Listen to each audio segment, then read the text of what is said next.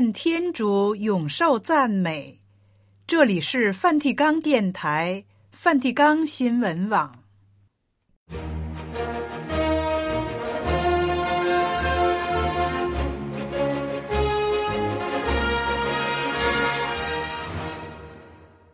听众朋友好，今天是二月十二日，星期一。在今天的节目时间里，先为您报道新闻时事、圣座活动和普世教文，然后播送圣史马窦的福音。节目介绍完了，先请您收听新闻报道。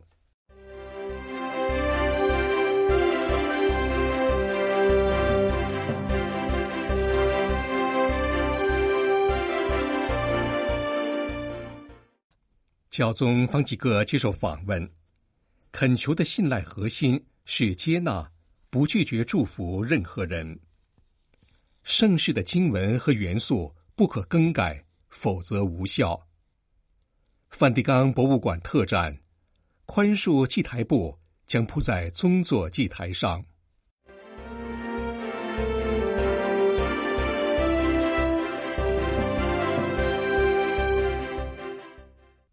现在，请听新闻的详细内容。在圣保禄大家庭相信周刊创刊十周年的机会上，教宗方济各接受该周刊主编维塔莱神父的采访，重申他在里斯本世青节和其他许多场合所说的“所有人、每一个人、人人”，强调教会牧灵使命的基础在于接纳。并将对非正常伴侣的祝福也放在这个框架下。教宗的这篇访谈刊登在二月八日发行的《相信周刊》上，继圣座教义部恳求的信赖文件提出了对非正常伴侣的祝福后，这个议题引发了诸多反响和争论。本次采访时，教宗再次解释道：“我祝福的不是所谓的同性婚姻。”而是相爱的两个人，并且我也请他们为我祈祷。常在听告诫时，每当同性恋者、再婚再婚者等这些处境的人前来，我总是祈祷并祝福。任何人不应被拒绝受到祝福，包括所有人、每一个人、人人。请注意，我说的是人，能领受洗礼的人。接着，教宗指出，更严重的罪行是那些外表好似天使一样的罪。假如我祝福一名或许剥削了人的企业家，没有人会觉得反感。剥削可是非常严重的罪。同样，如果我祝福一名同性恋者，人们就很反感了。这多么虚伪！我们必须尊重所有人，每一个人。此文件的核心在于接纳。此外，教宗也探讨了有些教会团体略显精致的问题。他表示，这些运动倾向于在教会内形成小团体，成员们觉得自己高人一等。这不是天主圣洁中心的子民。天主子民由信徒构成，知道自己是罪人，并向前迈进。运动团体唯有融入真实的教会，才是好的运动团体。但他们如果挑选成员，让你与教会脱节，使你认为自己是特别的基督徒，这就不是基督信仰了。有鉴于持续传出要恢复教会女性面容，或者去除教会内的大男子主义的呼声，教宗对于妇女角色的回答。也十分清晰明确，教宗重申了伯多禄原则与玛利亚原则的区别。教会是新娘，具有女性特质；伯多禄不是女人，不是新娘。教会新娘比伯多禄职务更加重要。随后，教宗表明，罗马圣座的工作向妇女开放是件重要大事，妇女对职务有益。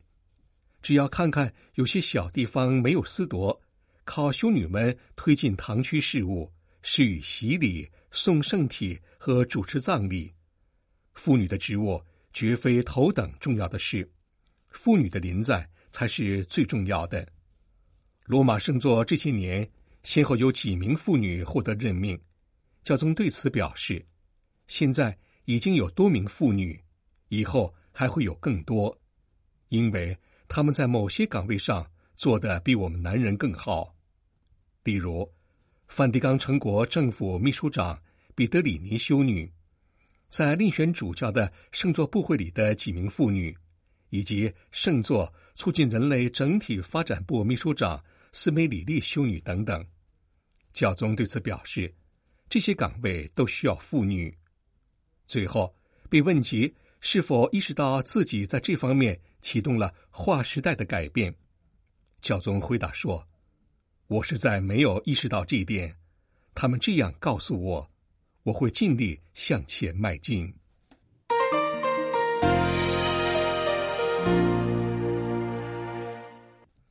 圣座教义部二月三日公布了一份文件，重申在施予圣事时，不可随意修改礼仪中所规定的经文和元素。如果随意发挥，那么。圣事本身就无效，也就是从未举行过这件圣事。这份文件在教育部最近的全体大会上进行了讨论并通过，也得到了教宗方济各的批准。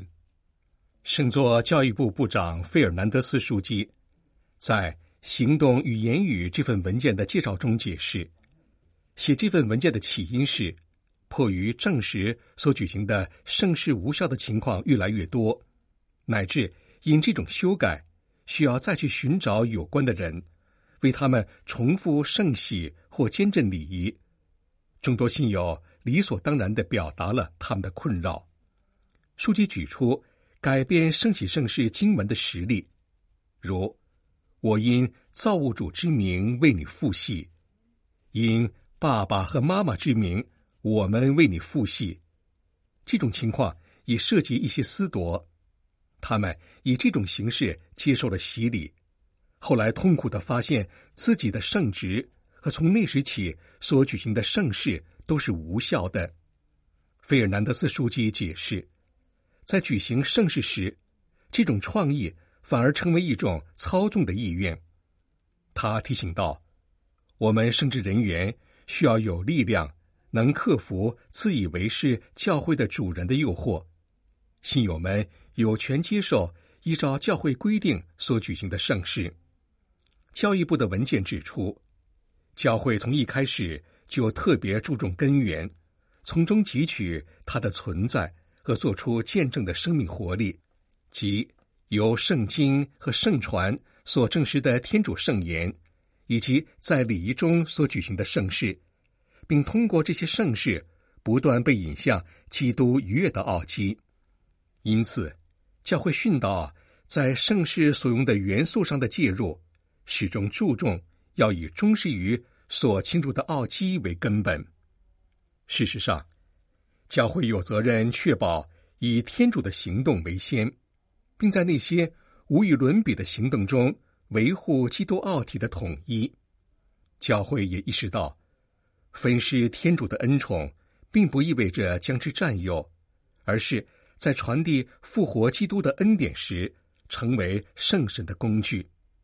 教会尤其知道，他对圣事的权利不涉及圣事的实质，在圣事的举动上，他必须守护耶稣托付于他的救赎性的举动。文件接着解释道，圣事所用的物质元素在于基督。透过人的行动施展作为，这些物质元素包括水、面饼、酒和油。此外，还有十字圣号、覆手、浸水礼、婚姻合意以及富油。在圣事中，这些元素由经文构成。这经文总是从圣经获取灵感，植根于。活生生的教会圣传，并由教会训导做出具有权威性的规定，因此，志与行绝不可，也不能按照个人或个别团体的意愿进行，因此必须忠实地遵守已颁布的礼仪经书的内容，不得做出增删或任何改动。这是因为，如果改变了文字或内容，圣礼就不存在了。在这方面，文件在注脚三十四中，对合法性和有效性做了重要区分，解释道：对圣事的经文做任何改动，都是严重的非法行为，即使是最小的改动，不改变其原意，也不会使其失效，仍然是非法的。我们是在瓦器中存有这宝贝，为彰显那卓著的力量是属于天主，并非出于我们。教育部的文件最后引用圣保禄的话，为强调天主透过宣讲者的软弱来彰显他的大能。这也很好的描述了在盛世中的情况。整个教会都蒙召守护盛世所蕴含的宝藏。使天主在人类历史上的救赎行动的至高性不被遮蔽，即使是借着人性脆弱的标记和举动。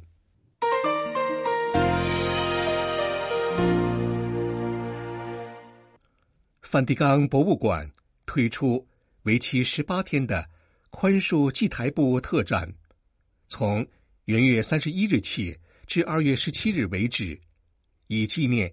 意大利中世纪卡诺萨堡女伯爵玛蒂尔德在日耳曼帝国与教宗之间居中协调的事迹。这位女伯爵是首位长眠于圣伯多禄大殿的妇女，但她既未被封圣，也没有真福品。她的丰功伟业要追溯到基督信仰内部出现重大争端的时代。马尔蒂德生活于。一零四六年至一一一五年，当时教宗选举过程的不规范为人诟病，纷争和开除教籍的事件频传。在俄我略七世教宗的大力推动下，这位女伯爵毅然决然地采取了支持圣职人员道德改革的立场，以具体行动促进和平。现在展出的宽恕祭台布。是用马尔蒂德式的刺绣工法制作而成，灵感来自描述这位女伯爵生平的古籍插画，以纪念教宗额我略七世于一零七七年一月二十八日在卡诺萨堡前施与皇帝亨利四世宽恕的事迹。梵蒂冈博物馆馆长亚塔女士指出，这个技艺精湛的手工制品恢复了。流传千年的传统，这项刺绣传统的复兴得益于一九三零年代意大利雷焦埃米里亚的心理医生德尔里奥女士的理念。她邀请了一些罹患心理疾病的青年，投入有关卡诺萨女伯爵马尔蒂德时代的刺绣制作，发现他们在自主性方面取得了重大进展。马尔蒂德式刺绣随之诞生。雷焦艾米里亚刺绣文化协会主席斯科米女士解释道：“我们从珍藏在梵蒂冈多尼索内手抄本复制的图案，这祭台布将铺在宗座祭台上，它的一针一线都是祈祷，是祈祷的方式。”圣伯多禄大殿总铎甘贝蒂书记说：“在科技至上的时代。”工艺和手制品保存了古老的传统和技艺，制作手工艺品的时间具有重要非凡的幅度。手工制作是医治急忙慌张的解药。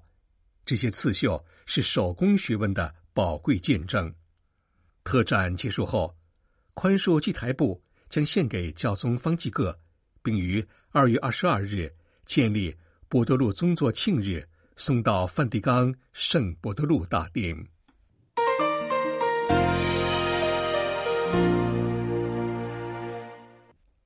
新闻报道播送完了，这里是梵蒂冈电台梵蒂冈新闻网。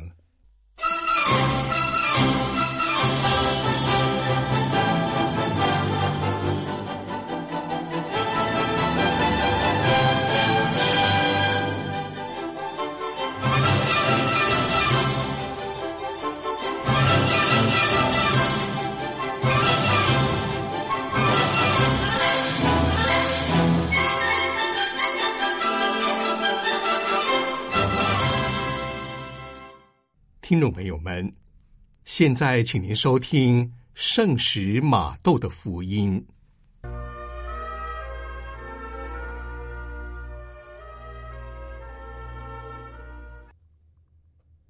不要以为我是来废除律法和先知的道理，我来是要完成他们。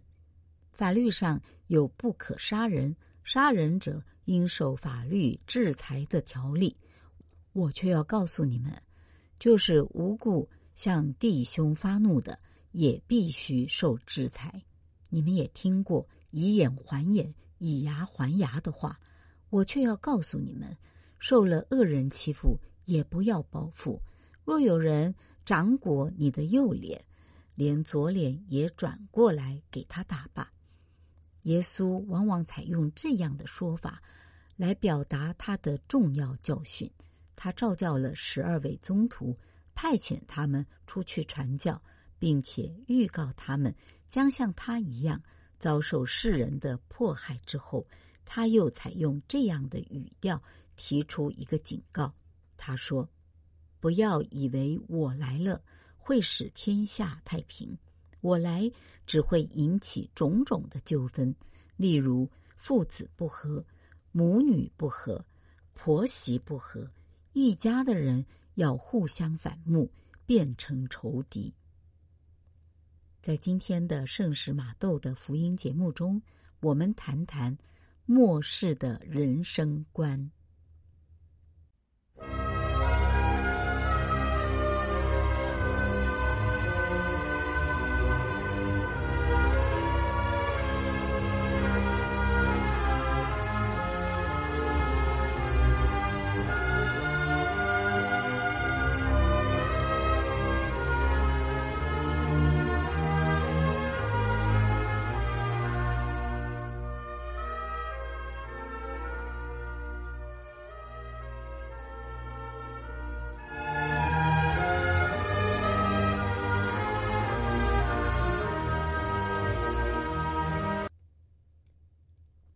在论述今天的主题之前，我们先谈谈平安的主题。在圣经里边，“平安”这个词出现了很多次。它在希伯来文里边是 “shalom” 的意思。“shalom” 这个词并不是完全我们中文的“平安”这两个字所能够表述的，因为 “shalom” 所指的意思是说一个人的身心灵全部是完满的，什么都没有缺少的，这样一种状态才叫做沙龙。那我们说，在中文里边翻译成平安，具有一个特别的意义。我们今天把它叫做基督的平安。平安这个词多次见于圣经，我们知道。当耶稣派遣门徒出外传教的时候，说：“你们无论进哪一家，先说愿这一家平安。”同样，耶稣在与门徒们吃最后晚餐的时候，因为他要离开这个世界，要走了，要离开门徒了，在若望福音里面特别记到耶稣所讲的话：“我把平安留给你们。”我将我的平安赐给你们，我所赐给你们的，不像世界所赐的一样。你心里不要烦乱，也不要胆怯。当耶稣要离开的时候，他一定会把最珍贵的留给他的门徒，他留给他们的是平安，并且特别讲到这一个平安，不是这个世界所能够提供的。而是他所给予的，耶稣所讲的、所赐予我们的平安，不是很容易就被拿走的那一份平安。他知道我们生活在这个世界上，一定会有不顺心的事，一定会有各种各样的挑战，会有各样的甚至不能人为控制的灾难。但是耶稣的平安超越这一切，你们放心。我已战胜了世界。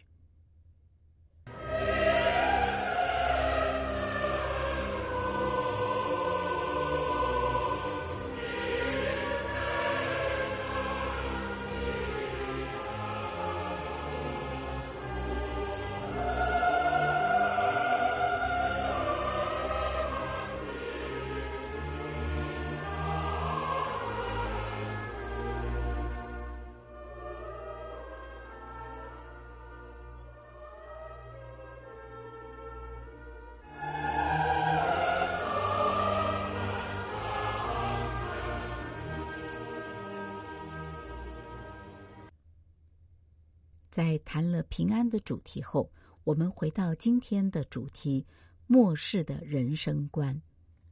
攻读马窦福音第十章第三十四到三十九节。你们不要以为我来是为把平安带到地上，我来不是为带平安，而是带刀剑，因为我来。是为叫人脱离自己的父亲，女儿脱离自己的母亲，儿媳脱离自己的婆母。所以，人的仇敌就是自己的家人。谁爱父亲或母亲超越我，不配是我的；谁爱儿子或女儿超越我，不配是我的；谁不背起自己的十字架跟随我，不配是我的。谁获得自己的性命，必要丧失性命；谁为我的缘故丧失了自己的性命，必要获得性命。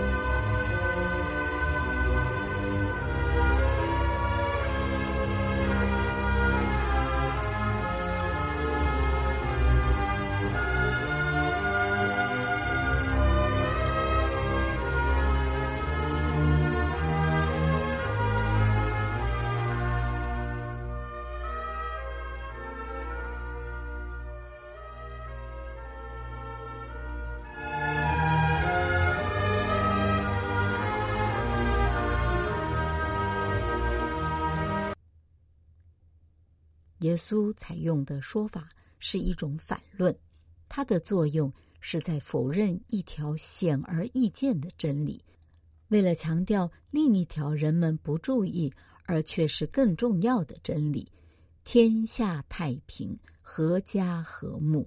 谁都知道，这是积极的价值，谁也不会把制造纠纷、破坏别人的家庭幸福看作好事的。然而，耶稣却说。他来了，不会使天下太平，而只会引起纠纷。例如，父子不和、母女不和、婆媳不和，一家的人要互相反目，变成仇敌。这是什么意思呢？耶稣那样说，这是因为他要告诉我们，有一件事要比天下太平和家庭和睦都更重要，所以他解释说。爱父母过于我的，不配做我的门徒；爱儿女过于我的，不配做我的门徒。他甚至说，不肯背他的十字架来跟从我的，不配做我的门徒。为了强调他的教训，耶稣又接着说：获得生命的，反而会失去生命；但为我舍弃生命的，却能获得生命。如果我们说，佛教的人生观是出世的，而儒家的人生观是入世的。那么，我们应该说，基督信徒的人生观是末世的。末，本末的末，世，世界的世。末世这两个字，表示基督信徒对历史的一种看法。在我们基督信徒看来，人类的历史有两个阶段。一个是在耶稣诞生之前，一个是在耶稣诞生之后。耶稣诞生之后的一段时期称作末世。这种称呼意味着耶稣是人类历史的中心，也是他的目的。耶稣的来到给人类宣布了天国的福音，同时也揭露了人类历史真正的意义。根据末世的人生观，人类社会如家庭、国家等等都有积极的价值，所以每个人对于他的家庭和国家都负有应尽的责任。但是与耶稣基督比较起来，别的人物，即使是自己的父母或儿女，也都成为次要的了。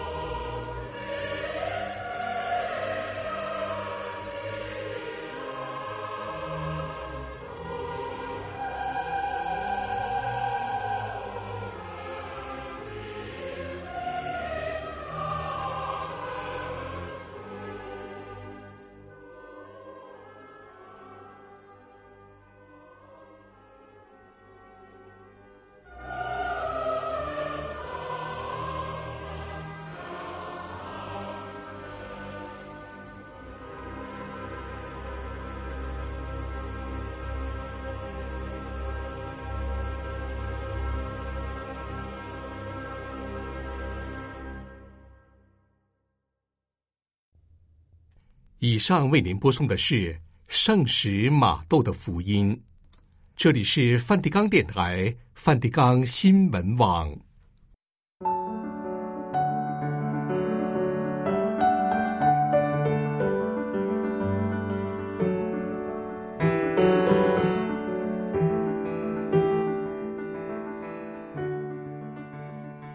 我们的天主要亲自来拯救我们。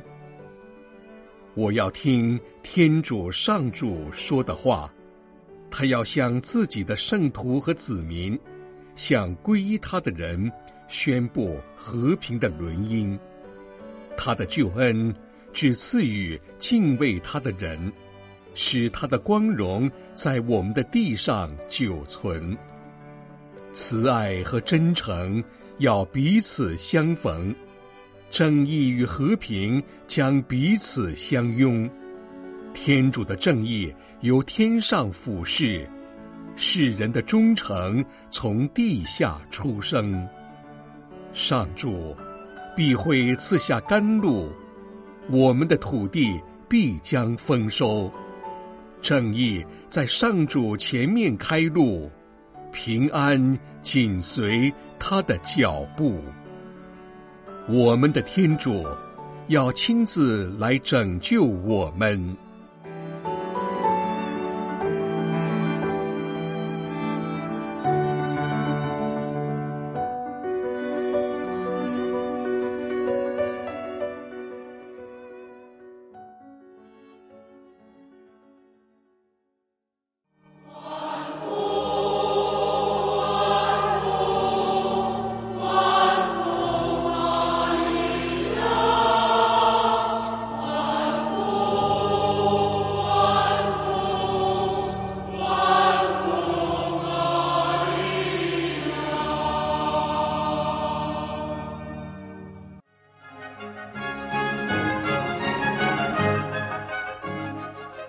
里是梵蒂冈电台、梵蒂冈新闻网，谢谢您的收听，再会，老爹都耶稣斯克里斯多斯。